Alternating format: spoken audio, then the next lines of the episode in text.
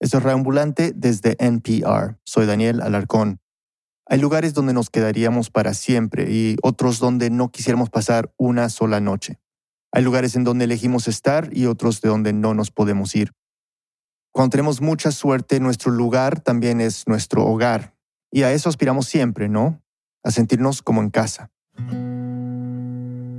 Pero a veces los sitios en que vivimos son lugares de paso, residencias no permanentes, una parada en un hotel de ruta en medio de un viaje muy largo, o el campamento que armamos cerca del río. Bueno, y hay casos muy dramáticos, una casa temporal después de una inundación, la celda de un preso esperando salir. Nuestra historia de hoy es sobre una mujer y sobre un lugar, y sobre cómo ella, Juana Luz Tobar Ortega, tuvo que quedarse allí para seguir estando, de alguna forma, en su casa. Los productores David Seth Miller y Patricia Serrano reportearon esta historia. Después de la pausa, Patricia le sigue contando. Este mensaje viene del patrocinador de NPR, Miller Lite. Siempre hay tiempo para ponerse al día con los amigos, y sin importar el momento del año, Miller Lite es la bebida perfecta para encontrarse. Con solo 96 calorías, Miller Lite es elaborada pensando en los amantes de la cerveza. Reúnete en cualquier momento con tus amigos para disfrutar un Miller Time, Ve a millerlight.com slash radio para encontrar las opciones de envío más cercanas. Celebra con responsabilidad. Miller Brew Company, Milwaukee, Wisconsin, con 96 calorías y 3.4 carbohidratos por cada 12 onzas. Estamos de vuelta en Raambulante. Esta es Patricia. Bueno, Juana, esta es su... Pues ese es el comedor. Nos cuenta un poco cómo, cómo vive acá. Visitamos a Juana Tobar un sábado de principios de marzo de 2021 en las afueras de Greensboro, Carolina del Norte, una ciudad al pie de las montañas Apalaches. Su casa, o mejor dicho, donde vive, es un lugar aislado, silencioso, rodeado de cedros, alejado de la carretera. No hay vecinos, no hay nada en realidad, pero la puerta siempre está cerrada con llave. Ah, pues este, pues es aburrido, ¿verdad? Pero, y cansado, pero este es el comedor donde casi siempre estamos aquí con la familia cuando me vienen a visitar. Que no es siempre, o no tan frecuente como ella quisiera. Siempre estamos aquí conviviendo, nuestra comida o nuestras pláticas. Vénganse, les enseño el Hay toda una odisea detrás del por qué Juana está viviendo en este lugar y es justamente lo que vamos a contar hoy. Pero por ahora, comencemos aquí. Juana tiene 49 años y aunque nació en Guatemala, hace 30 vive en Estados Unidos. Esa mañana llevaba el pelo negro atado y un vestido amplio. Se movía despacio, con un perrito blanco ladrando a sus pies mientras nos daba un tour por el lugar. Pues este, este cuartito era una sala. Entonces desde que yo llegué aquí, pues es, ahora es mi, es, son, es mi cuarto, de, mi sala y mi cuarto de dormir. En las paredes, sobre la cómoda, sobre la mesa de noche y los estantes, casi en todas partes, hay fotos, carteles y dibujos. Hay una pintura del mar sobre el respaldar de la cama, porque Juana extraña la época en que podía ir de vacaciones a la playa. Y hay, sobre todo, mensajes de aliento. Esas cosas me las han pintado mis nietas y ellas me las han puesto ahí en la pared para que dicen que cuando esté sola que me acuerde de ellas. ¿Nos podés leer un poquito qué dicen? Sí, pues mm, algunos dice my grandma, yo amo a mi abuela, mi abuela tiene un gran corazón, I love you my grandma. El cuarto de Juana parece un homenaje a su vida. Además de los mensajes de amor de sus nietos, hay copias de artículos que se han escrito sobre su historia. Imágenes de Guatemala con las montañas verdes y las nubes atravesándolas. Los periodistas, los fotógrafos, los voluntarios le van dejando cosas y su familia se las va ordenando en los pocos lugares vacíos que quedan. Y es que cuando visitamos a Juana, ella ya llevaba tres años y nueve meses en este lugar del que no podía salir. Su primera casa era muy diferente. Juana creció en un pueblito rural en la cordillera volcánica de Guatemala, cerca de la frontera con El Salvador, en un caserío llamado El Coco. Era una casa chiquita, nomás teníamos una sala un corredor y una cocinita bien chiquita, pero era de tierra, la casa era de adobe. Éramos pobres, pero éramos felices. Juana es la cuarta hija entre siete hermanos. De niña le encantaba pasar tiempo con los animales que criaban sus padres. Su familia vivía de lo que podía sembrar, cosechar y vender. Ella casi no tenía juguetes.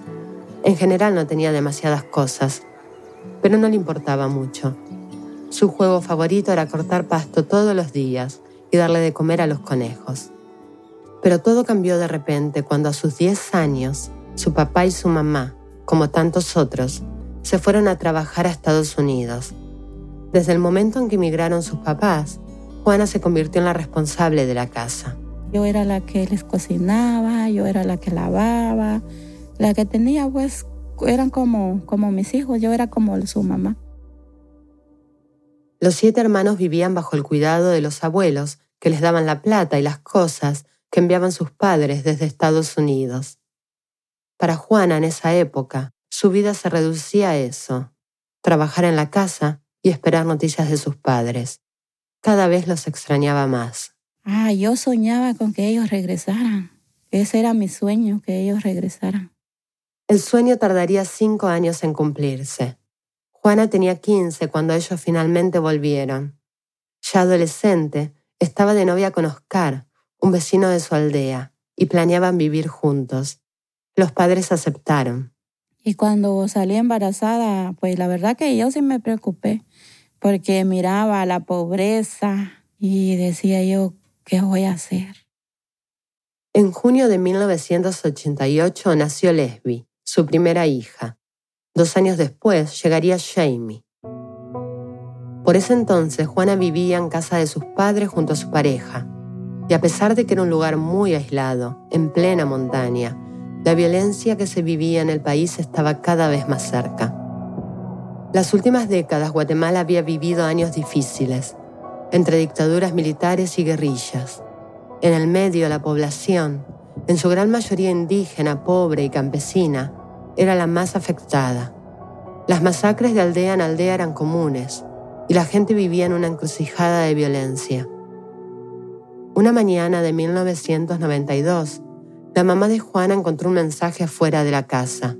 Y dijo, aquí hay una carta y tenía mi nombre y decía ahí que yo me tenía que unir a ellos porque ellos sabían dónde yo era y que si no me iban a matar que ellos tenían toda la información de nosotros.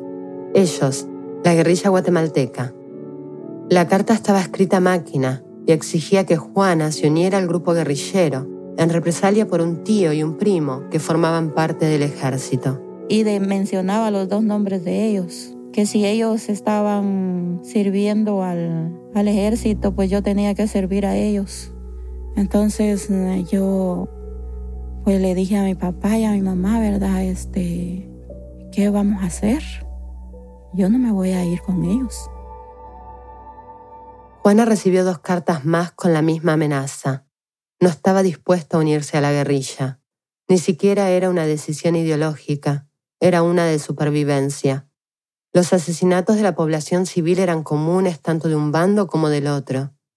Tendría que tomar una decisión, la más difícil de su vida escaparse del país o quedarse, viviendo bajo la constante amenaza de que la mataran. Yo no quería dejar a mis niñas. Recuerdo que yo le decía a mi mamá, pero mi mamá me decía que no me preocupara que ella me las iba a cuidar. Estaban chiquitas. A mí me dolía mucho porque yo ya había estado lejos de mi mamá un tiempo y cómo la extrañábamos.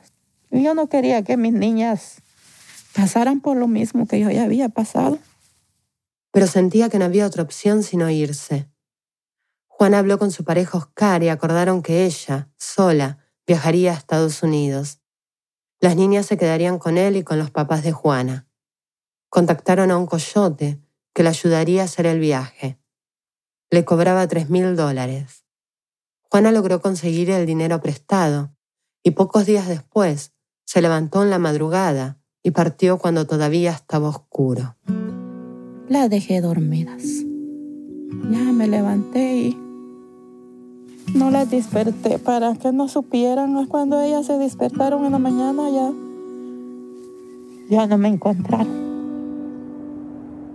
Juana viajó ocho días desde su pueblo en Guatemala hasta California. Cruzó todo México escondiéndose en casas y viajando oculta en autos por las noches. Fue un viaje largo y peligroso.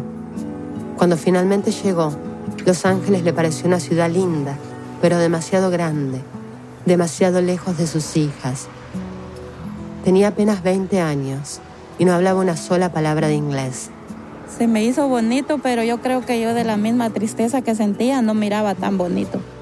Lo primero que hizo fue reunirse con dos de sus hermanos que vivían como indocumentados en Los Ángeles. Ellos también se habían escapado de Guatemala, pero en su caso fue para no ser reclutados a fuerzas para el ejército. Lo segundo que hizo Juana fue buscar un trabajo. Todo era diferente, me desesperaba mucho. Llegué a cuidar niños y, y me ponía a pensar yo cuidando niños ajenos y los míos tal vez sufriendo. Pero quería hacer las cosas bien, conseguir un permiso de trabajo, juntar la plata para pagar la deuda de su viaje y también enviar dinero para la crianza de sus hijas. Averiguó en la oficina de inmigración cuáles eran sus opciones y decidió aplicar a un asilo político por la situación de violencia de la que había tenido que huir, pero necesitaba presentar alguna prueba. En su caso, serían las cartas de amenaza de la guerrilla. Y no tienes pruebas. Y si es cierto, uno no trae nada. Porque cuando uno se viene así de mojado, uno no trae nada. De mojado, es decir, cruzar sin nada el río Grande o el desierto. Pero aún sin esas pruebas, Juana pudo comenzar el proceso para ser asilada política. Era una época en que miles de centroamericanos migraban a Estados Unidos por la violencia en sus países. Una época en la que las leyes migratorias eran menos restrictivas. Juana obtuvo su permiso de trabajo poco tiempo después. Debería renovarlo una vez al año. Y aunque podría pasar mucho tiempo antes de conseguir un permiso de residencia como refugiada, por lo menos ya no era indocumentada. Casi un año después de haber llegado a Los Ángeles, Juana decidió mudarse a Carolina del Norte, un estado al otro lado del país. Un tío vivía allí y le había contado que todo era más barato y había mucho trabajo. Juana llegó a Ashboro, un pueblo rural del sur de Estados Unidos, a finales de 1993. Y aquí sí se me hizo feo. Más que había mucha nieve en ese tiempo. Empecé a ver y no me gustaba nada, nada. Pero su tío no le había mentido. En cuestión de dos días ya estaba contratada en la fábrica de muebles donde él trabajaba. Ella se encargaría de la costura de mueblería. Como yo no sabía coser, nunca en mi vida había cosido, ellos dijeron que me iban a mandar a una escuelita para que me, me iban a enseñar y de una vez me iban a pagar, como si fuera un trabajo. Había sido un año de muchos cambios, pero finalmente se sentía más tranquila. Trabajo estable, con buen sueldo, y ya podía empezar a mandar dinero a sus hijas. Esto era más importante que nunca ya que hubo otro cambio grande en la vida de las hijas. Oscar, la pareja de Juana, también emigró a Estados Unidos y habían decidido terminar su relación. Las niñas, sin madre y ahora sin padre, dependían solo de sus abuelos maternos. A la distancia y como podía, Juana intentaba mantener el vínculo con sus hijas. Era muy difícil porque las llamadas eran muy caras y porque en su pueblo natal había una sola casa con teléfono. Hablar con Lesbi y Jamie era toda una odisea. Tenía que llamar a alguien y esa persona que atendía el teléfono ya tenía que ir a buscar a mi familia para avisarles que yo iba a llamar a tal, tal día, a tales horas, como una cita. Cuando lograba comunicarse con ellas, les preguntaba cómo estaban, qué necesitaban, pero las nenas que para ese entonces tenían cinco y tres años, no contaban mucho. Solo decían, te quiero, mamá, te quiero. Más la más grande, y la otra estaba más chiquita, todavía no hablaba bien. Juana también enviaba cartas y fotos. Las extrañaba mucho y soñaba con volver a verlas. Además, desde que había llegado a Estados Unidos, estaba preocupada. Mi mamá siempre me decía de que, que yo trabajara aquí, que no me preocupara por ellas, pero la niña grande yo me mandaban fotos y yo la miraba como triste. Flaca, como desnutrida, con muchas manchas en la piel y las uñas débiles, quebradizas. Juana le pidió a su mamá que la lleve a un doctor. Y mi mamá me decía, es que fíjate que siempre que la llevo me dicen que la niña tiene una anemia bien profunda. Y yo le compro las vitaminas, le compro aquí, le hago.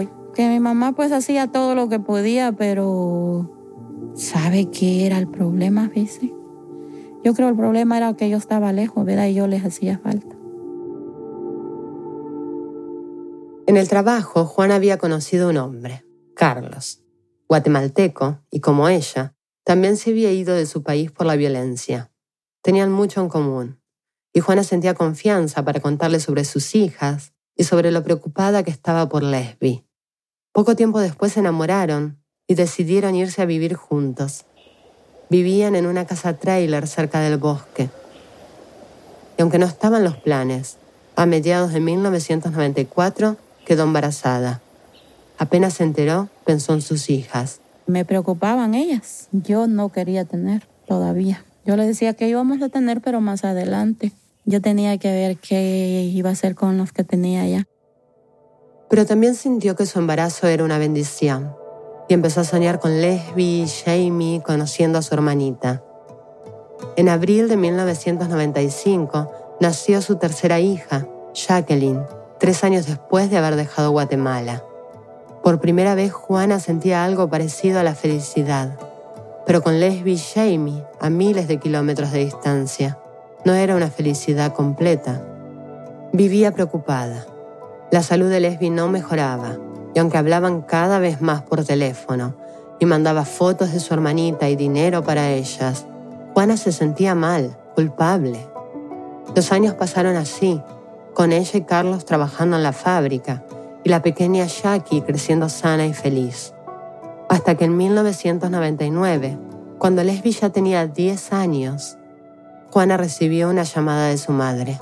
Y me dijo mi mamá que la niña más grande estaba bien grave ese día sintió que el cielo se volvía negro de repente.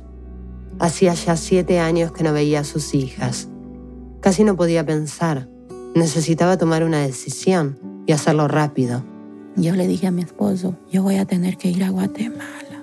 Yo voy a ir, le dije, nomás a ver qué pasa con la niña, pero tengo miedo. Era un miedo doble. Por un lado, volver a su país significaba enfrentarse de nuevo a la amenaza de la guerrilla. Por más que habían pasado muchos años, no se sentía segura. Y por el otro, temía perder su proceso migratorio. Su situación era muy frágil. Hasta ese momento, cada año renovaba el permiso de trabajo, pero el servicio de inmigración no le había dado el asilo político, ni la residencia. No lo planeé tanto, ¿para qué le voy a decir? Fue así como de hoy para mañana la decisión. Y si no lo hago ahorita, ya no lo, no lo voy a hacer, creo, pensé. Si lo pienso, si yo me ponía a pensar en todo lo que podía pasar, no, no iba a hacer nada. En términos legales, las consecuencias podrían ser dramáticas. Abandonar Estados Unidos era correr el riesgo de perder todo el proceso de petición de asilo. Sin embargo, Juana dejó a su hija Jackie con su esposo, compró un boleto de avión y pocos días después voló desde Carolina del Norte hasta Guatemala. El problema no era salir de Estados Unidos, el reto sería volver. Tendría que hacerlo cruzando la frontera de ilegal, como la primera vez, pero habría tiempo para preocuparse de eso después. Mientras tanto, en Guatemala, Lesbi no podía creer que iba a volver a ver a su mamá. La recordaba como una imagen borrosa, un recuerdo lejano, una voz detrás del teléfono. Lesbi hoy tiene 33 años y recuerda el día en que, después de siete años sin verla, se reencontró con su mamá. Fue con sus abuelos y su hermana Jamie a esperarla al aeropuerto en la capital. Aquí Lesbi. La reconocí desde que la vi en el aeropuerto y eso fue muy emocionante. Y llorar y abrazarla y, poder no este, tocar su rostro. Poder este, disfrutar con ella, eso fue maravilloso. La casa se convirtió en una fiesta. Me recuerdo que cuando llegamos a la casa, obviamente fue de no abrir todos los regalos que mamá trajo para sus hijas, porque había traído muchas cosas para disfrutar con, con, con nosotros, con la familia. Nos había traído zapatos, ropa, de todo, muñecas. Fue maravilloso. Una de las sensaciones que más recuerda Lesbi de ese día fue ver a su mamá y a su abuela juntas, cocinando para ella y su hermanita. El olor de la comida, la familia reunida, una sensación de felicidad. Esa era una experiencia nueva para nosotras. Eh, era muy, muy precioso ver a mi mamá, ver a nuestra familia junta, poder sentir el amor de mamá, poder ver que ella nos quería, que nos amaba. Son memorias que quedan grabadas en mi mente, que me llevo conmigo, porque nunca piensas que de cuánto extrañas a mamá hasta que mamá está en casa. No hay nada que se compare con mamá. No hay nada. Juana llegó decidida a ayudar a su hija de una vez por todas. Llevó a Lesbia a un nuevo doctor. Le confirmaron la anemia. Juana consiguió todas las medicinas que le recetaron y enseguida Lesbia empezó un nuevo tratamiento. Los abuelos de Lesbia habían hecho lo que podían para su nieta, pero no alcanzaba. Vivían aislados, tenían poquísimos recursos y educación. Juana, que había pasado siete años sin ver a sus hijas, tenía solo dos semanas para hacer todo lo que pudiera por ellas. En la fábrica le habían dado un permiso por ese tiempo. Los días pasaron volando y Juana tenía que volver. En Estados Unidos la esperaban Carlos y su pequeña hija Jackie. Tenía que realizar todo el cruce por México, la frontera y casi medio país para llegar a Carolina del Norte. Le esperaba un largo y peligroso viaje. Pero despedirse le resultaba tan difícil como la primera vez. Ahí estaban bien felices las dos. Y yo también estaba bien contenta, pero ahí sí yo les prometí que ya no las iba a dejar. Y la más grande siempre me decía, mami, ya no me dejes. No me quiero quedar, me decía. Esa fue la decisión que yo tomé de traérmelas mejor. Juana cumplió su promesa. Unos días después, finalmente Juana, Lesbi y Jamie partieron desde su pequeño pueblo en la montaña hasta Ciudad Juárez, en México. A las nenas les costó mucho despedirse de sus abuelos y de la vida que conocían. El viaje fue aún más difícil, pero lograron llegar a la frontera. En Ciudad Juárez, Juana contrató unos coyotes que pasarían por migración a las dos niñas, caminando, con actas de nacimiento falsas, como si fueran ciudadanas americanas. En cambio a Juana le dieron una visa mexicana que tendría que usar para cruzar la frontera caminando, como si fuera turista. La idea era evitar el desierto y reunirse pronto con sus hijas al otro lado, en El Paso, Texas. Lesbi tenía 10 y Jamie 8 años cuando pasaron la frontera sin problema, pero las cosas no salieron bien para Juana. Un oficial de inmigración le pidió que mostrara su visa y se la di y me dijo, tú no eres la que está aquí. Y me dijo, sígueme. Y me llevó a la oficina. Y entonces me metió huellas ahí en la computadora. Y pues dije yo, y ahorita me va a deportar hasta Guatemala. Sin embargo, y para sorpresa de Juana, después de tomar sus huellas dactilares y una foto, el oficial le dijo que se fuera, que regresara a México. Los coyotes estaban esperándola, esta vez lo intentarían de otra forma. Juana cruzó a pie el desierto de Chihuahua, sin saber nada de sus hijas, ni dónde ni con quién estaban. Fueron siete días bajo el sol hasta que llegó al paso y los coyotes la llevaron a una casa donde Lesbi y Jamie la esperaban, asustadas. Juana recogió a las nenas y enseguida viajaron hasta Albuquerque, en Nuevo México, donde compró pasajes para irse en bus hasta Carolina del Norte. Fueron tres días más de viaje cruzando el país hasta llegar a su casa, que de ahí en adelante también sería la de Lesbi y Jamie. Las niñas conocieron a su hermanita Jacqueline y a su padrastro Carlos, y poco tiempo después comenzaron la escuela. Al principio fue muy difícil, sobre todo para Lesbi. No sabíamos el idioma, la comida era diferente, el afecto de mamá no era el mismo, mamá se pasaba trabajando, vivir en familia ya no era igual. Juana notaba que sus hijas extrañaban muchísimo a sus abuelos y a su pueblo, pero no se arrepentía de la decisión que había tomado. Con el tiempo se adaptarían y además ya no quería volver a estar lejos de ellas. Después de tantos años su familia al fin estaba reunida. Con ellas a su lado, ya no vivía en una casa en un país extranjero, sino en un hogar que compartía con la gente que más quería en el mundo. Juana siguió con sus trámites migratorios como si no hubiera pasado nada. Durante dos años pudo renovar su permiso de trabajo sin problemas, pero en el fondo no se sentía segura. Siempre tuve miedo, siempre tuve miedo que va a pasar, ¿verdad? ¿Qué va a pasar? Finalmente algo pasó. A mediados de 2001, recibió una carta del Servicio de Ciudadanía e Inmigración de Estados Unidos donde le informaban que su proceso de asilo había sido negado y que tenía que irse del país. Se trataba de una salida voluntaria, es decir, que tenía que irse por sus propios medios. Justo en ese momento estaba embarazada otra vez. Ya me habían dicho que era varón.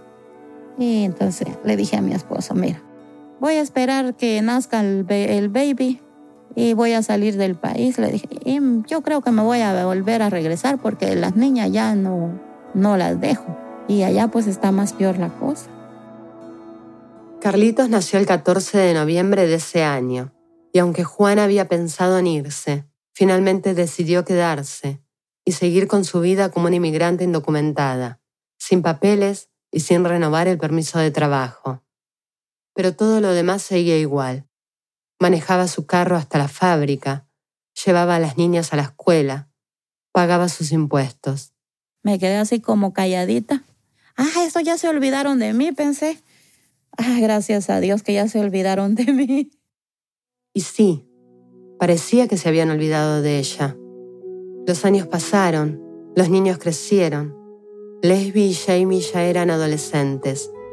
Y aunque Juana se sentía orgullosa por haber logrado reunir a su familia. El miedo nunca se iba del todo. Sentía que en cualquier momento podían ir a buscarla. En 2011, diez años después, la mañana del 8 de noviembre, ese miedo se convirtió en una realidad. Como eso de las 8 o 9 de la mañana llegaron. Llegaron a la oficina de, del trabajo y me llamaron, me mandaron a llamar. Yo creí que era para otra cosa. Juana dejó su máquina de coser y fue a la oficina de su jefe. Allí la esperaban dos hombres que no conocía. Uno de ellos le preguntó en inglés si era Juana Tobar. Ella dijo que sí, y enseguida la arrestaron. Ay, otra vez yo estaba como, ¿qué va a pasar? Hoy sí me van a deportar en mi mente, ¿verdad? Pensaba que me iban a deportar. Juana lloró, protestó y suplicó que no la arrestaran pero no logró nada. Fue trasladada a una de las cárceles del Servicio de Inmigración y Control de Aduanas, ICE, por sus siglas en inglés, en el sur de Estados Unidos, en Georgia. Allí fue interrogada sobre su salida del país 12 años antes. Le mostraron la foto de ella intentando cruzar la frontera con una visa falsa. Juana no podía mentir y contó su verdad, que fue a buscar a su hija enferma. Después de estar nueve días detenida, una mañana le dijeron que juntara sus cosas. Y yo pensé pues que me llevaba para otro lugar o en ese ratito me iban a llevar donde está el avión, ¿verdad? Pero de nuevo, sorprendentemente, la llevaron a una oficina donde le entregaron sus papeles migratorios para que pudiera volver a obtener un permiso de trabajo. Y le dijeron que podía irse a su casa que llamara a su familia para que la fueran a buscar. El problema era que la oficial de inmigración solo hablaba inglés. Entonces, yo entiendo un poquito, pero un poquito, no mucho inglés. Yo dije, yo creo que yo no le entendí. Juana llamó a su esposo y le pidió que hablara con la oficial porque no entendía qué estaba pasando. Dijo, sí, dijo ella, sí, eso le dije, que ella se va para su casa, que la vengan a recoger. Juana nunca tuvo claro por qué la dejaron libre. Era la tercera vez que se salvaba de ser deportada a Guatemala. La primera vez había sido en la frontera del Paso, en Texas, cuando la dejaron volver caminando a México. La segunda vez cuando le comunicaron que debía irse del país, pero ella decidió quedarse y lo logró, por una década. Y esta última, cuando pensó que ya no tendría escapatoria. Sin embargo, ahí estaba, regresando a su casa con su marido, en donde la esperaban sus cuatro hijos, su trabajo, su vida. Lo único que le ordenaron fue que se reportara una vez por año ante el ICE. Todos esos años yo bien contenta porque cada año iba allá a la oficina de migración y, me dejaban otra cita para el siguiente año, regresa, pero me extendían el permiso de trabajo. La vida siguió bastante tranquila. Juana seguía cosiendo almohadones en la fábrica de muebles, al igual que su esposo. Los hijos más chicos ya estaban en la escuela secundaria. Y Leslie y Jamie ya habían formado sus propias familias. Juana, ya abuela, disfrutaba de su tiempo con sus nietas, de ir a la iglesia, de salir a cenar todos juntos. Teníamos una vida normal. Todo pasó el 2012, el 2013, 2014, 2015, 2016. En el 2017 otra vez se nos derrumbó todo. En 2017, Donald Trump asumió la presidencia de Estados Unidos. As we speak tonight, we are removing gang members, drug dealers, and criminals that threaten our communities and prey on our very innocent citizens. Bad ones are going out as I... Su campaña y en cierta medida su éxito político se había basado en demonizar a los inmigrantes, prometiendo ser duro con ellos. Juana tenía su cita anual en la oficina de inmigración el 20 de abril de ese año. Un tiempo antes su abogado la había llamado para decirle que no sabía qué podía pasar ese día, que tendría que acompañarla y que se preparara, porque había una chance muy grande de que la detuvieran. Pues la verdad yo me empecé a preocupar porque se oye, vea, pues en las noticias uno escuchaba de que el presidente había puesto cero tolerancias, no sé qué leyes y todo eso nos afectaba a nosotros, a las personas que estaban como yo. La noche anterior a la cita toda la familia se reunió. Como son muy religiosos, realizaron una vigilia hasta la madrugada. Juana se durmió muy tarde y soñó con dos agentes de inmigración que la atrapaban y le ponían a la fuerza un grillete en uno de sus pies. Se despertó angustiada, muy temprano, y antes de las seis de la mañana partió junto con su marido y el abogado hacia la oficina de inmigración. Antes de irse, se despidió de sus hijos más chicos, Jackie y Carlitos, que ya para ese momento eran grandes, tenían 22 y 15 años. Me dio mucha tristeza porque mi hija Jackie y Carlitos me abrazaron y se pusieron a llorar. Mamá, si no te volvemos a ver, me dijeron. No te preocupes, nosotros podemos ir a Guatemala a verte. Esas palabras sí que me, me partieron el corazón. Cuando llegó a la oficina de inmigración, Juana entregó los papeles de rutina como cada año. El agente los miró rápido y después le comunicó que, según sus registros en el sistema, estaba todo listo para que ella fuera arrestada y deportada lo antes posible, probablemente ese mismo día. Y cuando yo oí eso, la verdad que yo ya no pude contenerme, yo me puse a llorar. Dios mío, dije otra vez. Y saber si me van a deportar, pensé. Iba ahí me puse a orarle a Dios nomás en mi mente. Dios mío, ayúdame, ¿qué voy a hacer? Juana cree que la gente de alguna forma sintió pena por ella. Le pidió que esperara y cuando regresó dio su dictamen. No la arrestarían en ese momento pero le daban un mes para salir del país. Tenía que comprar un boleto de avión a Guatemala y notificar el día de su vuelo. Le confiscaron el pasaporte y la pesadilla que había tenido la noche anterior se cumplió. Le pusieron un grillete electrónico en su pie izquierdo. El día de su vuelo, en el aeropuerto, le devolverían su pasaporte y le quitarían el grillete. Ay, yo cuando salí de ahí, la verdad que yo sentí que todo se me vino encima otra vez. Todos llorábamos. Todos lloraban mis hijos, mamá. ¿qué vamos a hacer sin usted? Me decían y... Años después, les sigue doliendo. Lesbi no ha podido borrar el insulto de ver a su mamá con el grillete. Cuando me narró el momento, estalló en llanto. Eso fue terrible. Fue horrible. ¿Cómo tú te vas a imaginar que una persona que no ha hecho nada, absolutamente nada, nadie, que ama a su familia, que ama a sus nietos, que ama a sus hijos, que ha aportado tanto al país, que ha amado tanto la comunidad, pueda traer algo así como una criminal, como que, como que la puedes desechar ya porque ya no es útil. Los días siguientes fueron todavía más difíciles. El castigo por intentar cruzar con una visa falsa es 10 años sin poder entrar otra vez a Estados Unidos. Juana comenzó a hacerse la idea de pasar una década en Guatemala hasta que pudiera otra vez volver. Después de cumplir la pena, podría solicitar una residencia permanente a través de Carlos, su marido, o de sus dos hijos ciudadanos americanos, Jackie y Carlitos. Fue algo triste. Mis hijas llegaban el fin de semana, íbamos a la iglesia, pero con aquella cosa bien, aquel vacío pues en nuestro corazón, que nos íbamos a tener que separar. Juana compró su pasaje a Guatemala para el 31 de mayo, el último día que podía estar en el país. Pero Lesbi no estaba dispuesta a perder a su mamá otra vez. Y mi mente sentía que ella explotaba porque sentía una responsabilidad, que mi mamá estaba pasando por eso, por un sacrificio que ella hizo por mí. Y Lesbi no quería cargar con esa culpa, no al menos sin dar la pelea por su madre. Una pausa y volvemos.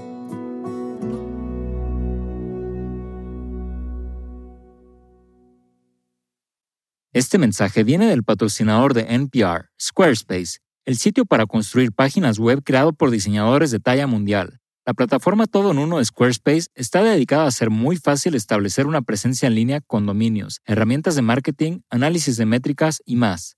Visita squarespace.com/npr para obtener una prueba gratuita. Y cuando estés listo para lanzar tu página, usa el código NPR para ahorrarte 10% en la compra de tu primer sitio web o dominio. Estamos de vuelta en Reambulante, soy Daniel Alarcón. Antes de la pausa, Juana estaba a punto de perder el hogar que había construido y pasar otra década sin ver a sus hijos. Había pasado años en la cuerda floja, con el peligro constante de ser deportada y ahora parecía que su suerte estaba echada. Según la orden de ICE, Juana tendría que dejar el país en un mes. No sabía qué hacer, pero su hija Lesbi haría lo que fuera para no perderla nuevamente. Patricia Serrano nos sigue contando. Un día, durante el almuerzo en su trabajo, Lesbi recordó de repente la marcha por los derechos de los inmigrantes en la que había participado junto a Juana apenas unos meses antes. Ese día Lesbi había guardado una tarjeta de una organización llamada American Friends Service. Lesbi se puso en contacto con ellos y les contó la historia de su madre. La gente de la organización le habló de una posibilidad para que Juana se quedara en el país y arreglaron una cita para esa misma semana. Faltaban pocos días para que Juana tuviera que irse, pero Lesbi se sentía esperanzada y enseguida llamó por teléfono a su mamá para contarle. Hay una organización, me dijo, que tal vez nos puede ayudar para que usted no se vaya. ¿Será que usted está dispuesta? Juana estaba dispuesta, claro, pero no sabía de qué se trataba, de qué forma podría quedarse. Ah, le dije yo, ¿Y cómo será que, cómo, ah, hay que ir a hablar con ellos? Me dijo. Entonces, no, ya teníamos la cita y venimos pues con mi esposo y ellas. Venimos a la oficina y ya él dijo, nunca hemos tenido un caso de, de estos aquí en Norte Carolina, dijo. Y fue entonces que escuchó por primera vez la palabra. De que te metas en santuario. Entrar en santuario es un concepto en la política migratoria de Estados Unidos que se refiere a lugares donde hay en cierta forma, protección. Hay ciudades santuario en las que las autoridades locales limitan su colaboración con ICE, por ejemplo. O hospitales santuario donde los inmigrantes pueden ser atendidos sin preocuparse de su estatus legal. Pero en el caso de Juana, lo que buscaba era algo más. hay una iglesia aquí, me dijeron. Es la única iglesia que hay aquí en Greensboro. O sea, había muchísimas iglesias, pero había una sola en su área, que era parte del movimiento de iglesias santuarios. Es algo raro, la verdad. Es decir, legalmente ICE podría entrar si quisiera para detener a un inmigrante, pero hasta ahora nunca lo ha hecho. Es como que no se atreviera. Sería mal visto, a pesar de que no existe ninguna ley que avale esta protección.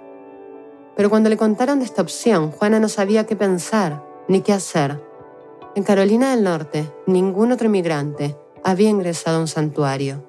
Y al principio mi mamá dijo, no, no estoy dispuesta a hacer santuario, porque quiere decir que no puedo salir, quiere decir que voy a estar como presa. Y sí, entrar a santuario significaba apostar a quedarse allí, refugiada, mientras afuera la familia peleaba por el caso, hasta que algún día un juez fallara a su favor o las políticas migratorias cambiaran. Una vez adentro, no se puede salir de la propiedad de la iglesia. Era, de alguna forma, como adoptar una vida de monja. Pues fíjese que lo hablamos muy mucho con mis hijos y mi esposo. Y ellos dijeron, pero la que vas a estar encerrada eres tú. Y no va a ser fácil, me dijo mi esposo. Ahí tú si, si te animas. Juana le preguntó a su familia si la visitarían todas las semanas. Le prometieron que sí, que aunque la iglesia en donde estaría quedaba una hora de su casa, ellos harían el viaje todos los fines de semana para acompañarla. Eso, de alguna manera, fue lo que la animó a tomar la decisión. Y así fue como me decidí a entrar al santuario. La iglesia San Barnabás es el lugar donde la visitamos al principio de esta historia. Es una congregación episcopal pequeña, con poco más de 100 fieles, liderada por el reverendo Randall Kinney. Él es Randall. St. Barnabas has had Latino members um, for a long time. We knew their story and knew their struggles. Dice que San Barnabás ha tenido miembros latinos por mucho tiempo, que conocen su historia y su lucha. And then when American Friends Service Committee approached us about Juana, we did it, and it, it, it's it's purely compassion. Y que cuando el American Friends Service Committee les contó sobre Juana, decidieron hacerlo. Que se trata, básicamente, de la compasión, del intento de llevar a cabo el Evangelio, de lo que hablaba y enseñaba Jesús.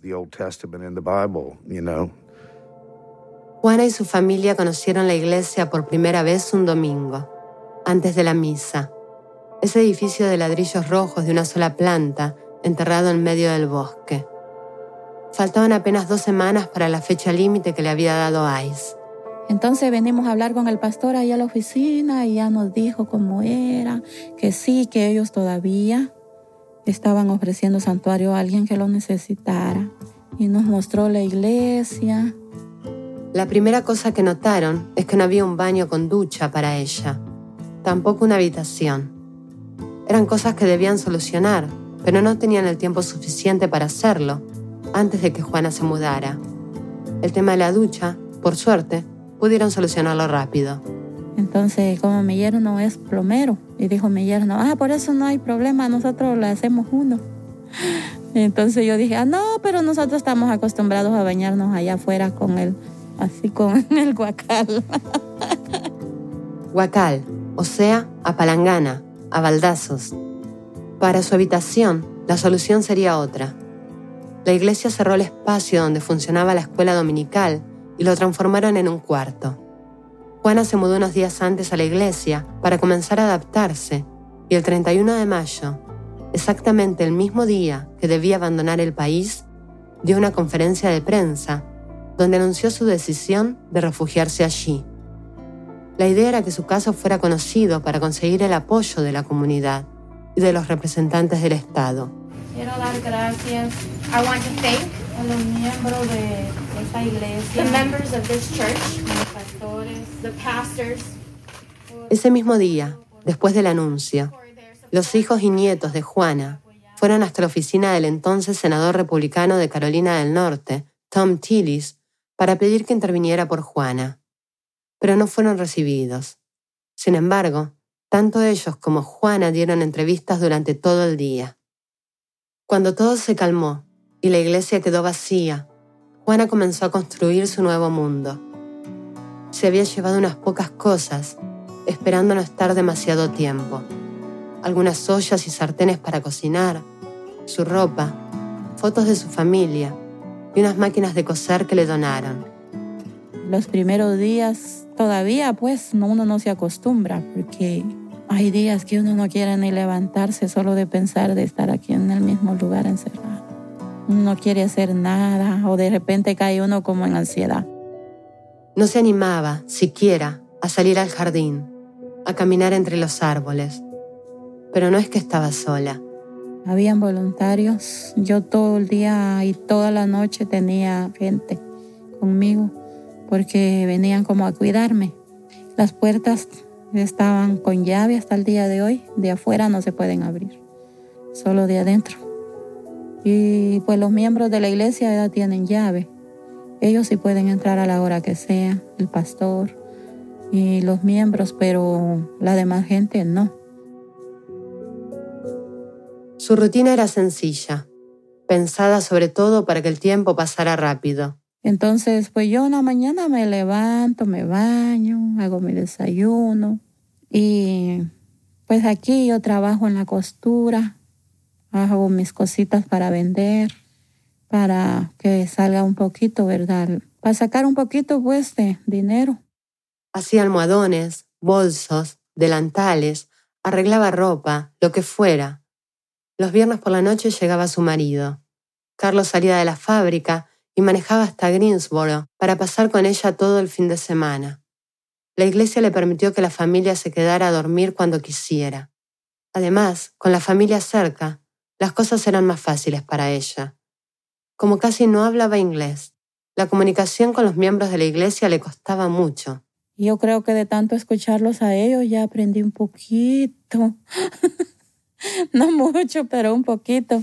Al menos como que ya me defiendo tantito pero sí al principio fue bien estresante con el idioma. Y aunque su familia se encargaba de hacer las compras para ella, a veces no podían, y Juana tenía que recurrir al reverendo. Si no lograban entenderse, llamaban a alguna de sus hijas para que le tradujeran. Juana solía pedir pizza, ingredientes para cocinar, o cosas que faltaban en la iglesia, como una escoba nueva o alguna otra cosa que necesitara. Juana vivía el encierro contando los días para ver a su familia, mirando tele, cosiendo. Lo que más disfrutaba era la visita de sus nietas Bridget y Lexi los fines de semana. Una tarde de domingo, pocas semanas después de su encierro, el reverendo Kinney vio una escena que lo conmovió. En esos primeros días, tan agudo era el miedo de Juana que ni siquiera cruzaba el umbral de la puerta. I came out of the office one day and I looked over there, and there one one of her granddaughters standing outside. The door's open, and then I see the other granddaughter was holding hands with Juana inside and pulling her outside. La escena es esta. Una de sus nietas está fuera de la iglesia, las puertas abiertas. La otra tiene a Juana agarrada de la mano y la jala, casi obligándola a salir. Juana se resiste, pero finalmente cede. Y esa fue la primera vez desde su encierro que salió al jardín a jugar a la pelota con sus nietas. En esos primeros meses, Lesbi creía que su mamá podría salir pronto. La noticia de su ingreso a santuario era replicada en medios de todo el país, y su lucha se había convertido en ejemplo para otros inmigrantes en su misma situación. Después de ella, otras seis personas ingresaron a Iglesia Santuario en Carolina del Norte. Yo le dije a mi mamá, hay mucha gente luchando por ti. No puedes durar aquí más de seis meses. No creo que vaya a ser más de seis meses. Pero el tiempo empezó a pasar rápido y nada cambiaba. Sus hijas habían golpeado la puerta de los dos senadores del Estado, ambos republicanos, pidiendo por ella, pero nada, los abogados les aconsejaban que la única opción era seguir esperando. Casi un año después, el grillete electrónico en su pie la empezó a lastimar. Juana tenía el tobillo hinchado y adolorido. El aparato es pesado y grande. Una pulsera gruesa de plástico negro, con batería, que Juana debía mantener cargada y que no podía quitarse de ninguna forma. Su familia le pidió a una doctora que fuera a verla. Y la doctora me checó y me dijo que me estaba lastimando el pie, me hizo una carta, pero no quisieron aceptar ellos nada. O sea, ICE. Dijeron que si me lo quería quitar, pues que, que fuera a su oficina o que comprara el boleto y que me fuera. Pero la realidad es que el aparato estaba cada vez más viejo y el plástico había empezado a romperse. Juana le pegó cinta adhesiva para que no se siguiera rompiendo, hasta que una noche, justo dos días antes de cumplirse un año de estar viviendo en la iglesia, estaba yo viendo la tele y pues empecé a ver que el tape se estaba despegando, que si ya se había despegado y se rompió. Juana se asustó. Pensaba que con el grillete roto podría tener problemas. Los agentes de ICE notaron enseguida la ausencia de la señal y llamaron a su casa a preguntar por ella. Su marido Carlos les respondió que Juana estaba refugiada en una iglesia. Le dejaron un mensaje. Que me dijeran a mí que ellos aquí a la iglesia no iban a venir, pero el día que me encontraran afuera, era lo primero que iban a hacer era deportarme, así dijeron. Juana se sentía cada vez más encerrada. Le había costado tanto esfuerzo salir siquiera al jardín esa primera vez. Y ahora, con esta advertencia, volvió a sentirse segura solo puertas adentro del edificio. La amenaza constante de ser separada de sus hijos, el encierro, la soledad, los días que se repiten, idénticos, hicieron que Juana se deprimiera cada vez más. Pasaron un año, dos. En el 2019, todo seguía igual. Juana cocinaba para los fieles de la iglesia y seguía con sus trabajos de costura. Pero a pesar de eso, sufría cada vez más ansiedad y depresión. Ya no aguantaba estar encerrada. Lesbi veía claramente los efectos del encierro en su mamá. Una persona no está habilitada para estar en un encierro por tanto tiempo. Y eso que nosotros venimos a estar con ella, ella necesita su libertad. Ella necesita sentirse que ella puede hacer las cosas por ella misma, que puede sacar a sus nietos al parque, que puede ir y hacer sus compras ella sola, que puede ella proveer las cosas necesarias, cosas simples para ella misma. Pero el ser humano necesita salir. Ya con más de tres años en santuario, Juana se había perdido de muchas cosas. No pudo estar en la graduación de secundaria de su hijo Carlitos, no pudo estar en el nacimiento del segundo hijo de Lesbi, ni tampoco en la graduación de la primaria de sus nietas mayores. Eso es lo que más me duele, porque es algo, ¿verdad?, que queda en el corazón de uno y de ellos también. Y no poder estar uno ahí es triste, solo por no tener uno un documento, perderse las, las cosas más importantes de sus hijos. Mientras Juana seguía en su encierro, llegó marzo del 2020 y el mundo entero también se enfrentó a otro tipo de confinamiento. La verdad que yo siento que a mí me afectó más todavía, porque ahora estoy un poco más sola, porque antes venía mucho voluntario a estarse conmigo y desde que empezó la pandemia ya no han venido. Algunos, uno que otro viene allá afuera a saludarme, cuando la entrevistamos en marzo de 2021, Estados Unidos ya había atravesado la peor etapa del coronavirus y Juana ya llevaba casi cuatro años viviendo en la iglesia. Todavía no sabía cuándo podría salir. Le preguntamos si a veces sentía que su resistencia no tenía sentido. Aquí estamos, aquí seguimos, pero ¿será que vamos a salir? ¿Será que, va, que, valdrá la pena todo esto? Una semana antes de nuestra entrevista, como lo venían haciendo desde hacía cuatro años, los abogados de Juana presentaron otra vez el pedido de Stay of Removal, es decir, una suspensión por un año de la orden de deportación para que pudiera pelear su caso sin necesidad de estar refugiada en una iglesia. Año tras año se la habían negado, pero esta vez, por el cambio de gobierno de Estados Unidos, Juana tenía más fe sobre todo también porque a estas alturas Ella era la última en quedar en santuario del grupo que entró, siguiendo su ejemplo, en 2017. Mientras esperaba el resultado de su petición, Juana sentía un poco más de esperanza. Yo lo único que quiero es estar junto con mi familia, no separarme de ellos. Por eso es que tomé esta decisión. Y yo creo que con eso no le hago daño a nadie, en verdad. Eso es lo único que yo pido, de que me dejen junto con ellos, pues ellos son todo para mí. El 19 de abril de 2021, casi dos meses después de nuestra entrevista, Juana recibió la noticia que tanto había esperado. El Servicio de Inmigración aceptó suspender su orden de deportación por un año. La llamada de su abogado la despertó. Eran las ocho y media de la mañana y Juana todavía estaba en la cama. Pensaba que era un sueño. A mí me temblaba todo el cuerpo y decía yo, ay, ya me puedo ir a mi casa. Y yo estaba llamando a mis hijas, estaba llamando a mi esposo. Yo llamaba a medio mundo. Pero la verdad que de la emoción no podía ni, ni marcar el teléfono.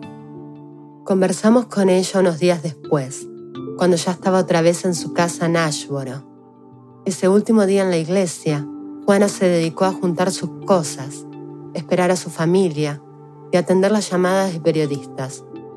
Despegó las fotos y los carteles, juntó sus telas de trabajo, guardó sus ollas, caminó sola, una vez más, por la iglesia vacía. Carlos viajó ese mismo día a buscarla. También llegaron sus hijas, sus nietos, sus amigos y sus pastores. Juana, rodeada de su familia, decidió esperar hasta la noche para decir adiós, para despedirse de la iglesia que, aún sin nunca ser un hogar para ella, fue el refugio que finalmente le permitió volver a su casa. A última hora, cuando ya casi no había luz en el cielo, abrió la puerta roja, que siempre estaba cerrada con llave desde adentro, y salió, por primera vez en casi cuatro años, con felicidad y esperanza.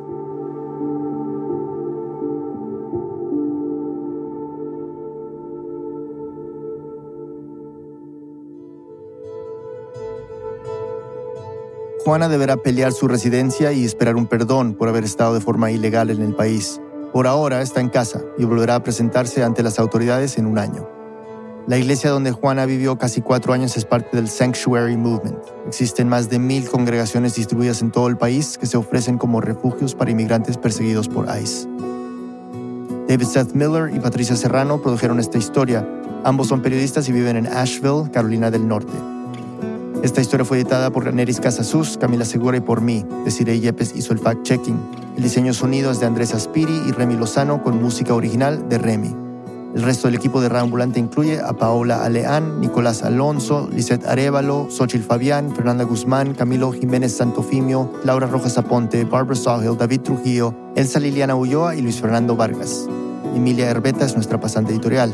Carolina Guerrero es la CEO. Rambulante es un podcast de Rambulante Studios, se produce y se mezcla en el programa Hindenburg Pro. Rambulante cuenta las historias de América Latina. Soy Daniel Alarcón, gracias por escuchar.